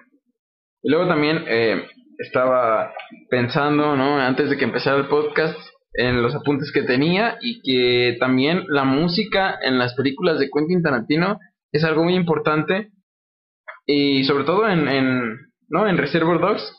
Recordamos esta escena donde el tipo le va a cortar la oreja al policía Sí. Ay, mm, no sé cómo sentirme, porque sabes que alguien puede morir en ese momento y el tipo, este, este actor, no recuerdo cómo se llama, eh, empieza, bueno, ese personaje empieza a poner música y todo parece un momento feliz, pero también, o sea, es trágico. Pero es trágico. Exactamente, y ah, también habla mucho sobre Tarantino, que él dice que es como un director de una ópera, o más bien director de una orquesta que él con su varita va diciendo qué es lo que van a sentir los, los que ven la película. Dice, yo quiero ser como un director de, de una orquesta. Si yo te digo, si yo quiero que sientas miedo en mi película, te voy a meter miedo o te voy a meter violencia o así, te voy a sentir, te voy a hacer sentir como yo quiero. es algo muy interesante Tarantino. Está chido. Sí, la verdad es que sí, eso es un buen recurso que utiliza muy bien, sobre todo como en, en esa escena que dices de perros de reserva. Y como pues está este contraste de lo trágico y, y como hasta cierto punto comédico. Ajá. Ah, les iba a preguntar, no recuerdo dónde escuché y tampoco estoy seguro si fue Tarkovsky quien lo dijo, de que la música en el cine tiene, o sea, que todo el mundo la usa de forma equivocada, porque sí tiene que funcionar muy bien en relación a la escena que está Sí, contando. en lo que te quiera hacer sentir. Y de hecho, yo también, también pensé en eso, ¿no? Hay muchas películas que su música es tan reconocible y pienso en El Señor de los Anillos y en Harry Potter, ¿no? Escuchas la canción de Harry Potter, la, sí. ton- la tonadita de... y sabes que es Harry Potter. O escuchas la música tan épica del Señor de los Anillos Star Wars. y toda la película o Star Wars te hace sentir toda la película en ese mood. Pero Tarantino no hace eso, o sea, él toma música completamente aleatoria, ¿no? Y él no te hace sentir como toda una película con base en la música, sino que para mostrar alguna escena en específico, alguna emoción, utiliza una película, ¿no? Por ejemplo, en, en- cuando van a Jack Rabbit Slim en la película de Pulp Fiction, No, sí, sí. el momento del baile, El momento del eso baile es tan es reconocible icónica. y no es como que toda la película trate sobre baile, ¿no? Como en otras que he estado y otra vuelta como en Fiebre de sábado por la noche, o sea, no no no va en ese sentido la película, sino que solamente se rescata ese momento y te hace sentir emociones. La, canción que ya es como muy, muy reconocible. Y yo siempre que la escucho la asocio con Pulp Fiction, pues al inicio cuando van los intros y los créditos. Exactamente. Que es el... Sí, que no es música original. Ajá. No es música original producida para la película, no está hecha para la película, sino que es una canción que toman Ajá. aleatoriamente. Y también esto yo creo que tiene mucho que ver con Tarantino en este sentido de que cuando escribía, él cuando escribía escuchaba la radio y escuchaba música, ¿no? Sí. Muchos de nosotros tenemos que estar en silencio, completamente callados y que nadie nos moleste para poder escribir, pero él escribía escuchando música. Escuchando música. Ajá. Unas cumbias, unas, unas, unos cumbiones, ¿no? Y también, o sea, yo pienso que por eso muchos de los personajes de Tarantino se sienten como tan vivos o tan reales, ¿no? Que no son personajes cuadrados o, o muy, Planos. o muy, muy planos, que no, no, o sea, que sabes que pueden ser impredecibles y tienen pues mucha vitalidad por esto de que es como la música, yo lo siento así, que es como una música, ¿no? Que, que tiene un ritmo, va cambiando y va subiendo y bajando, pero aún así es, es una buena canción, tú reconoces una buena canción, ¿no? Sí, cuando la escuchas. Entonces creo que la música es importante en las películas de Tarantino, para momentos específicos, no para toda la película. Es que yo siento que ya, o sea, todo en sí de la cinematografía de Tarantino ya es como que muy relevante para sus historias. Que por eso es que pues todo el mundo ya lo conoce y que así va a formar parte de la historia. Exactamente. Porque les guste o no, pues tal vez sí hace las cosas bien. Sí, exactamente. O, o, o, o hace las cosas de una manera que funcionen. Exactamente. Bueno, este, también quisieras preguntarles, más o menos como para ir platicando ya como de estas películas un poquito en específico y yendo como para un fin, más o menos como su top 3 de nuevo, que hemos hablado un poquito, pero su top 3 de Tarantino y pues hablar cada uno pues como de esa película, ¿no? A ver qué pedo. Como Ok, su, su número, su número 3, no sé, tu número 3, Darío. Ah, creo que es algo muy difícil, porque muchas de sus películas son entrañables y pues ya se quedaron en nuestra memoria. Eh, mucha gente dirá que Pulp Fiction es su primera y pues los entiendo porque es una gran película que estuvo compitiendo contra Forrest Gump cuando Sí. salió y que aún así perdió, perdió contra Forrest Gump. Pero mi película favorita es Bastardo sin Gloria, sin duda es la primera. Vale, muy bien. Este, Django también. Entonces dirías que tu número 3 es Bastardo. No, Bastardo sin Gloria es tu primera. La no, primera. pero tu número 3. El número 3. Ok, bueno, ya empezamos Bueno, primero sí, desde nada, arriba. entonces, na- na- Ajá. ajá, nada más el número 3. Ok. El número 3. yo diría que es Kill Bill 1 y 2, si se vale. Kill Bill 1 y 2. Más o Ujú. menos, a ver, cuéntanos como de qué va esta historia.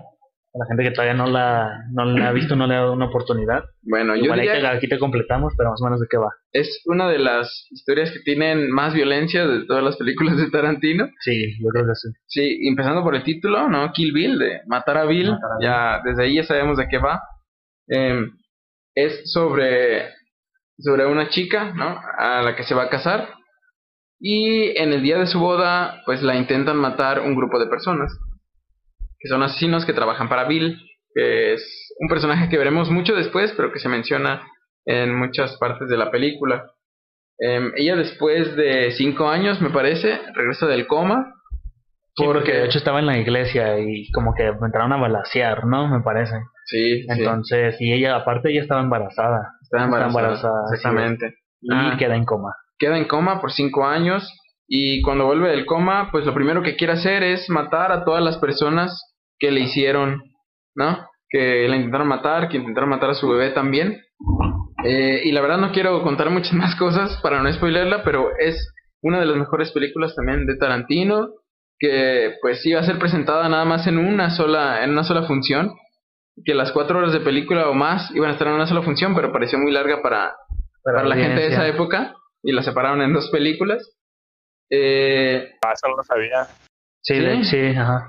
sí, No, y no ahora cuántas personas no se avientan hasta 10 horas de series en Netflix Como esos memes, ¿no? De que, ay, no, no quiero ver películas porque están muy largas, pero déjame me marotoneo una serie de 10 capítulos de una hora o de más.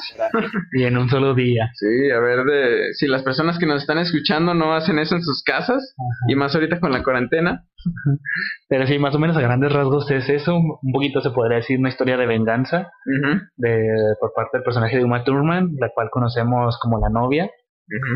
el cual trata de pues vengarse de estas personas, ¿no? De estas personas que le hicieron daño, atentaron contra su vida y pues se va a ir encontrando con varios obstáculos, obviamente, con los cuales va a tener que ir atravesando para finalmente llegar a, Bill. Exactamente, y hablar que esta, que esta película trata, bueno, toma el género de, del kung fu, ¿no? De esas películas asiáticas con un montón de acción. La, parte en la que está animada la película, la parte animada que es como tipo... ¿Sale animación? Cuando sale la animación, no mames. No me acuerdo.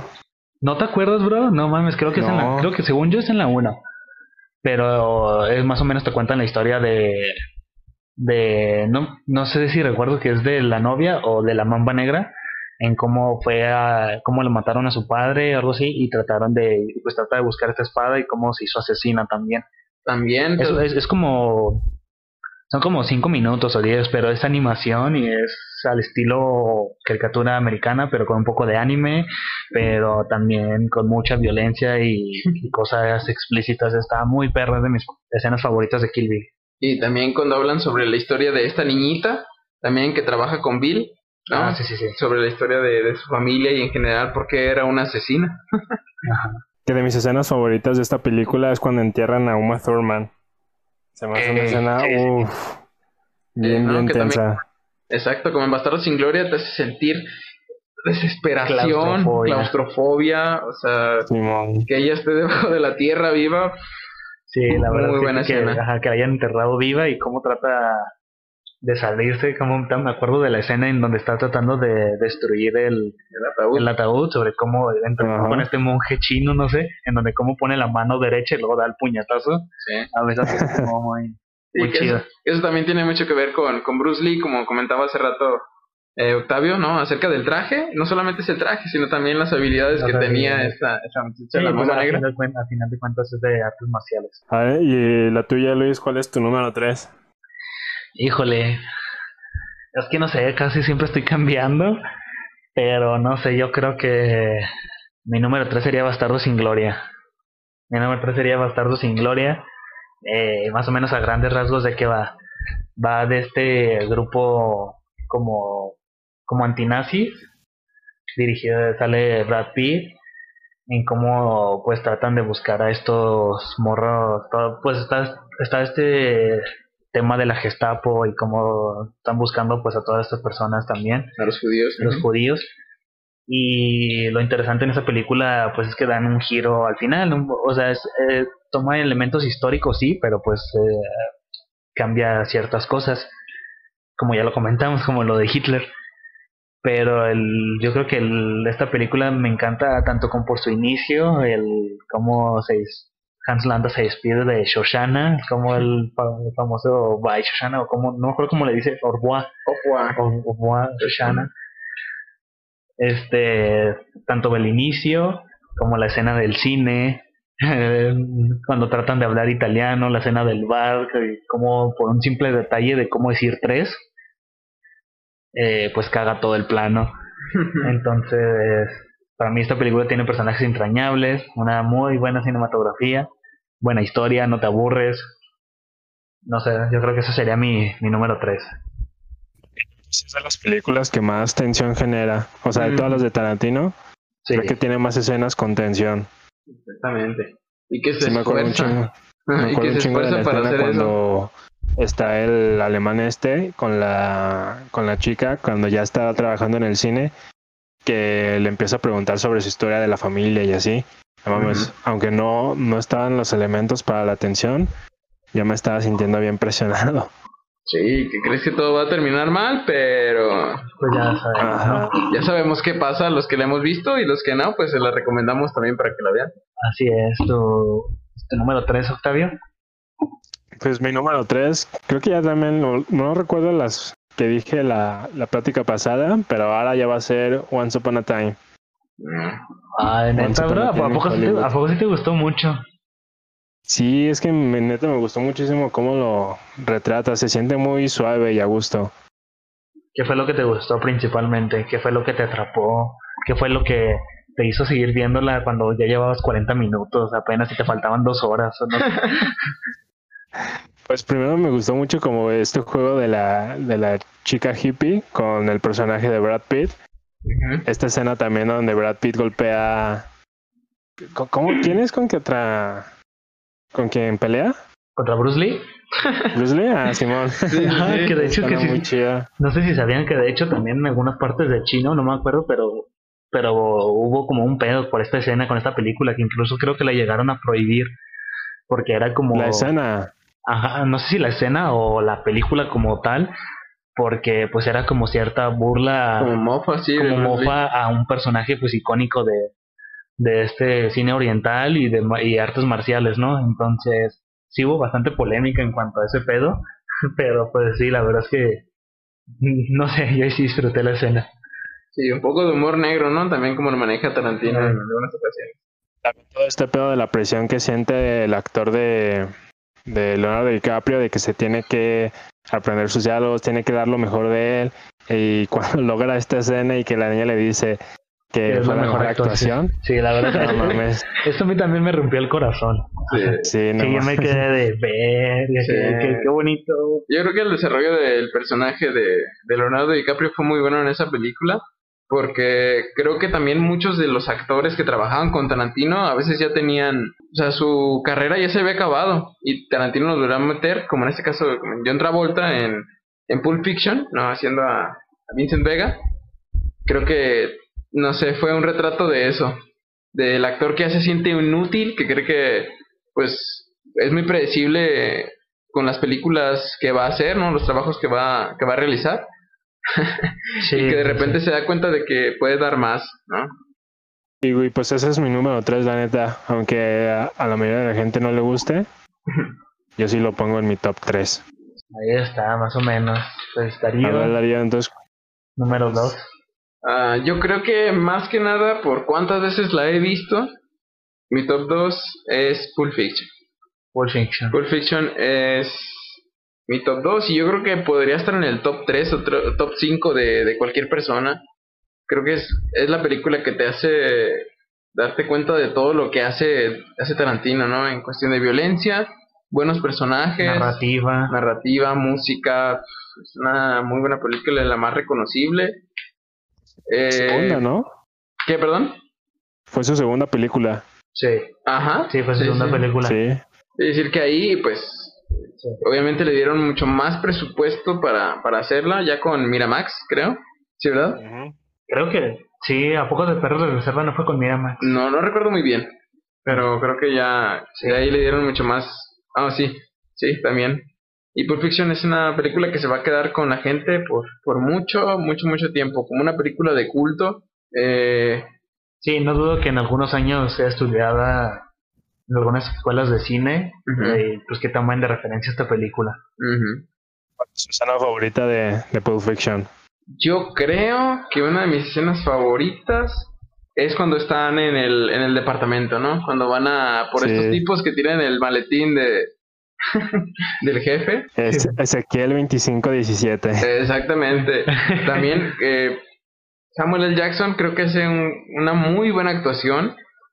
Cuando ves ese tipo, cuando es joven, bueno, y también cuando es viejo, ¿no? En películas de ya un poco más contemporáneas. o sea, es un, es un malo, es, es un matón, es el tipo rudo. Entonces en esa película también lo ves. Te da miedo, ¿no? Te da miedo enfrentarte a ese güey. Sí, sí, sí. Y, y no sabes cómo, cómo portarte con él porque es, es carismático, pero también sabes que si llega él es que va a haber problemas. Eh, Sí, exactamente. y, y pues obviamente la química que tienen eh, Vincent y, y- y Jules, ¿no? En esa película creo que es, es muy buena de estos dos personajes. Ah, y que esa escena también se siente tensión, ¿sabes? Que, que los van a matar o que les van a hacer algo eh, y las actuaciones son muy buenas. Yo creo que mi- a mí mi escena favorita de esa película es cuando este personaje de Bruce Willis, el boxeador, ayuda eh, y ayuda al jefe en cómo primero se están persiguiendo el uno al otro, pero luego se entran estos tipos enfermos y sexuales Ah, ya sé. y entra este güey a ayudarlos y cómo este vato lo tenían amarrado con la Sí, pinche sí. bolita en la en la boca. No mames, se los iban a violar. En Y- general, yo creo que la gente recuerda mucho esa escena. No sé qué dices tú, Octavio, pero creo que también es de lo más reconocible y no tanto porque sea algo muy icónico, sino porque es algo muy raro. Sí, es algo muy bizarro, ¿no? En, el, sen- bizarro, en el sentido sí. anglosajón de la palabra. Ajá. Sí, cuando también los Simpson te hacen un homenaje de esa escena es porque sí quedó bien presente. Sí, y creo que a muchos nos traumó cuando vimos esa película, ¿no? En general, pues sabes que va a ser algo de humor negro o algo de sátira, ¿no? Y que va a haber groserías, muchas groserías también, Muchas decirlo en las películas de Tarantino. Pero ya llegar a eso es... Sí, la verdad es que está- No sé qué pensar de esa Está escena, la verdad. Pero es, es, es buena. es buena, es de mis escenas favoritas. ¿Cuál es tu escena favorita, está. de Pulp Fiction? Ah, tam- también es de la de la del departamento. el Ese monólogo de, de Ezequiel 2517. Ajá. No mames, me mama. ¿Te lo, sa- te lo sabes, Octavio? ¿Te sabes esa, esa cita? Nah, no me lo sé. Sí, no, para, para gente que ve esa película, obviamente que nunca la haya visto y para otros que ya la han visto saben que es algo que se te queda muy grabado. También un, un, di- un diálogo que me gusta mucho esa película y que se me hace medio, medio estúpido, pero que me da mucha risa es el de la hamburguesa. Cuarto de libra. Cuarto libre Royal Cheese. Ah, ya, ya. Sí, Pues no, pues también, también ese ya es un meme bien reconocido. Ajá, Sí, ese sí. meme de cómo, cómo le dicen al refresco en el norte soda. ahora sí. sí, sí, es un, es un meme, pero creo que también, volviendo a lo que platicábamos hace rato acerca de los diálogos, es una conversación tan normal que... Es una que- conversación normal, Normal, pero normal. real. Exactamente. Sí, es como si nunca, bueno, como si no hubiera visto a, a Chihuahua, no sé, o platicado contigo, Octavio, en un montón de tiempo y de repente pues, les empiezo a contar de lo que he hecho, ¿no? Ajá. Es algo muy normal y creo que es algo también muy rescatable. Sí, la verdad es que sí. Mi número dos, híjole. Es que no sé si, no sé si Pulp Fiction también o Kill Bill. Ya ambas ya platicamos, pero yo creo que me iría por Kill Bill, la verdad. Yo creo que sí, me iría ¿Sí? por Kill Bill. Me gusta poquito más Kill Bill que Pulp Fiction. Yo sé que eh, ambas películas son muy icónicas en cuanto a Quentin Tarantino y en la cultura pop, pero no sé, me inclino un poquito más como por este estas escenas de violencia y samuráis, que me encanta estas batallas, esta batalla que tiene la mamba negra con la novia. Mm, No sé, me gusta mucho. Yo creo que me iría por Kill Bill. Ahorita ya recordando, pues creo que toda la tensión que genera Bastardo sin Gloria sí es, sí es digna de que esté en mi número 2. Sí, sí, sí, sí, creo que es de las películas. ¿Mande? Sí, y se, fíjate que se me hace raro, no sé si ustedes hayan co- encontrado comentarios en cuanto a que esta película de Quentin Tarantino, bueno, no sé, no yo supongo que ya son más tirándole a lo hater, pero, o sea, que dicen que esta película no, es, o sea, es, es mala, o sea, no que solo que tenga como como malas cosas o menos Tarantino, sino que en general como pues tiene muchas cosas sin desarrollar o cosas por el estilo, pero no sé, al menos yo no lo siento así. Pero no sé si ustedes se hayan topado con No. sus comentarios. No, la verdad es que no. Incluso esa película creo que le dio nueve nominaciones al Oscar. Ah, no mames. Ujú, entonces, pues sí, no, no entiendo mucho de, de esa gente. Creo que la película fue, fue muy famosa. Eh, la verdad es que hay que decir que las películas sobre la guerra y la Segunda Guerra Mundial pues siempre son interesantes. Es un tema que tiene tantas historias que pues cualquier película que salga no nueva sobre alguna historia en específico siempre va siempre va a pegar. Y a ver, Darío, sorpréndenos con tu número uno. Ah, Con Bastardo sin como Gloria. ya, lo había dicho, como ya lo había dicho hace rato, Bastardo sin Gloria es mi película favorita. Creo que ya hablamos mucho de ella. Ya creo que hablamos bastante Exacto, de sí, ella. mucho, ya, mucho. ya más o menos dimos como una pequeña sinopsis Sí, también. sí. Pero ver tantos idiomas. eh, o sea que hasta Christoph Waltz fue el que tradujo los, los guiones de Tarantino que estaban en inglés para las partes en alemán. Él los tradujo. Hizo Ah, un no, gran no trabajo en, eso. Sí, en- hizo un gran trabajo en esa película y creo que eso, eso se me hace muy padre. Y que todo se da con, pues más o menos con naturalidad, ¿no? Que puedes entender, a lo mejor están en otro idioma, pero ya con los subtítulos, gracias a Dios porque existen los subtítulos, puedes entender, ¿no? ¿no? Es algo tan, tan anormal, no es algo que está lleno de referencias o de cosas muy, muy de los países, ¿no? O sea, como de no hay, a lo mejor hay cosas que dicen en alemán, pero lo puedes entender también en, en tu idioma. O en, o en francés, también lo puedes entender en tu idioma. Creo que es algo muy rescatable de esa película y los personajes que, que nos da. Y la violencia, claramente. Obviamente, una película de la Segunda Guerra Mundial se queda, yo creo que corta si no hay violencia, porque pues eso fue. Sí, pues fue un acto bélico. Ajá. Y bueno, pues yo mi número uno, para mí, pues también ya lo dije ahorita, Perros de Reserva. Para mí un buen debut, ya como tal, en este eh, ámbito cinematográfico, dentro del mundo del cine, la industria. Eh, el inicio, los personajes, las locaciones, el presupuesto, los, eh, los diálogos, todo lo que logró Tarantino en esta película, la verdad es que para mí, pues es, la mejor para No hay más. Y pues también ya para ir finalizando mi número uno, los ocho más odiados.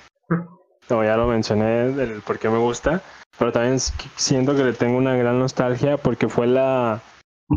O sea, ya cuando me empezó a gustar como esta onda del cine, fue la primera película de Tarantino que se proyectó y que yo pude, pues, o sea, podía ir, pero no la vi en el cine porque todavía era menor de edad. Siento que también por eso mismo le tengo esa nostalgia de mi juventud. Ah, como que te quedaste con las ganas de verla, ¿no? En el cine. Sí, de verla en cine, sí. O sea que tú dirías que fue tu primera vez con Tarantino. Fue tu primera vez con Tarantino. De, o sea, sí, o sea, había visto antes, pero... Pero, no ya que la disfruté bien, bien, fue con los ocho más odiados. Muy bien. tengo que ver, tengo que ver los ocho más odiados y Django. ¿Ustedes, ¿Ustedes han visto Jackie Brown o Death Proof? Mm, no. No, no los he visto. Jackie Brown, sí, vi, vi un pedazo y pues trata sobre este, sobre personas afroamericanas. También habla mucho sobre eso.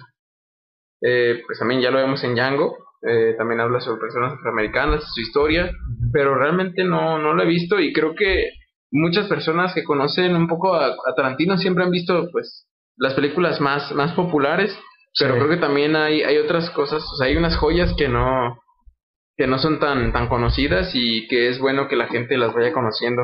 Pues sí, creo que en general es Jackie Brown y Dead Perf las que no son tan sonadas. Pero que son muy buenas sí. Sí, fíjate, sí, he visto buenos comentarios. Ajá. ¿Vale? Sí, que eso, así, así como dicen de que aunque no son, son de los menos sonados de Tarantino, sí he visto buenos comentarios al respecto. O sea, no a lo mejor obviamente en comparado a sus otros trabajos, pero igual buenos comentarios. Pues sí, ya será cuestión de checarlas porque también son de las últimas que me faltan para ver toda su cinematografía. Muy bien, pues ahí lo tienen. Conclusiones, chavos, así rápidamente general. Oye, conclusión, ¿Tarantino es cine o no es cine? pues sí lo es, ¿no? ya ha tenido... Tarantino es cine.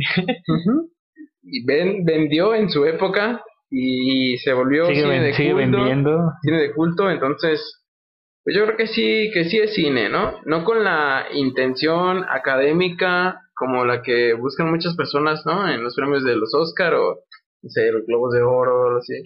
Eh, tal vez no, no así, no, no es lo que ahora están más acostumbrados de ver, como un poco de más, de más drama, una historia que te, que te pegue hasta el alma, que te haga llorar.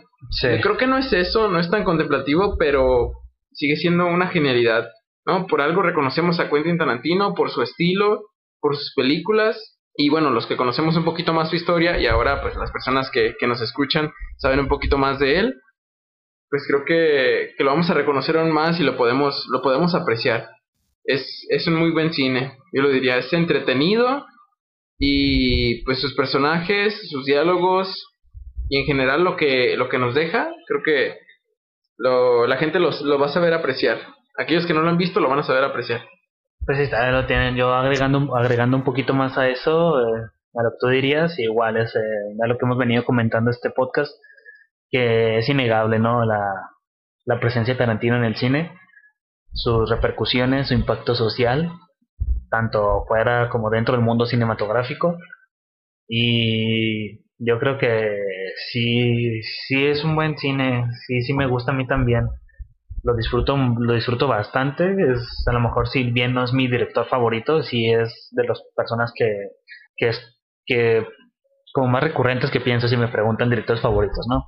Yo creo que es un, es un director con una filmografía digna de darle una oportunidad, de checarla y pues crear su propio criterio, ¿no? Sobre estas películas que la verdad realmente son muy buenas y, Y pues a destacar este pedo, ¿no? De que él no estudió cine ni nada. Obviamente tuvo sus indagaciones, ¿no? De cómo se hacían las cosas.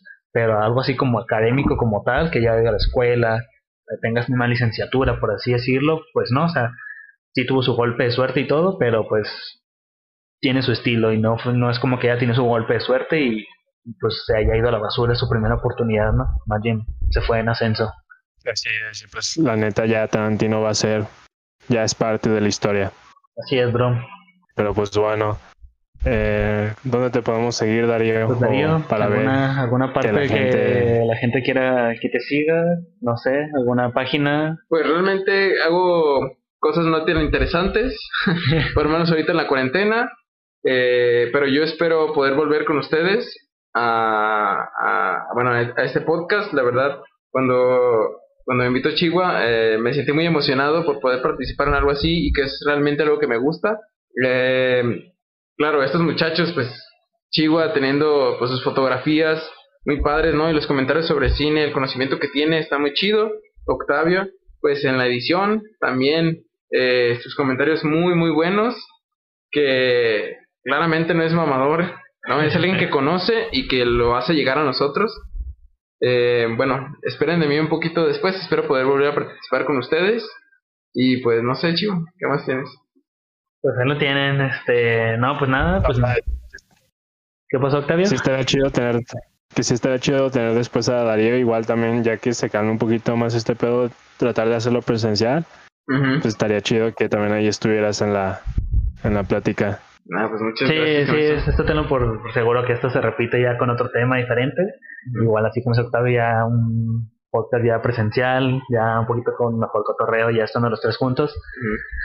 Pero pues igual nada, ¿no? Pues agradecerte que hayas querido participar en este podcast, que ya la verdad es, es, está chido, está chido el espacio de cómo se ha venido construyendo para cotorreo, pues de cine entre compas, ¿no? Así como les venimos mencionando los capítulos pasados, es un espacio para cotorrear con cine como si estuvieras en la peda, ¿no?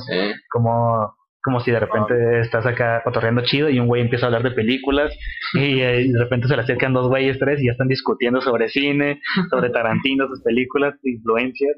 Entonces está chido y pues más que nada, ¿no? Pues agradecer, agradecerte que estés aquí en este episodio de los inadaptados del cine. Eh, bueno, pues a mí ya saben, este, si gustan seguirme en Instagram, estoy como Luis Mario Méndez 2. Ahí tanto Octavio como yo estamos publicando los episodios que sacamos este, cada lunes, ya saben, los lunes tenemos podcast nuevos.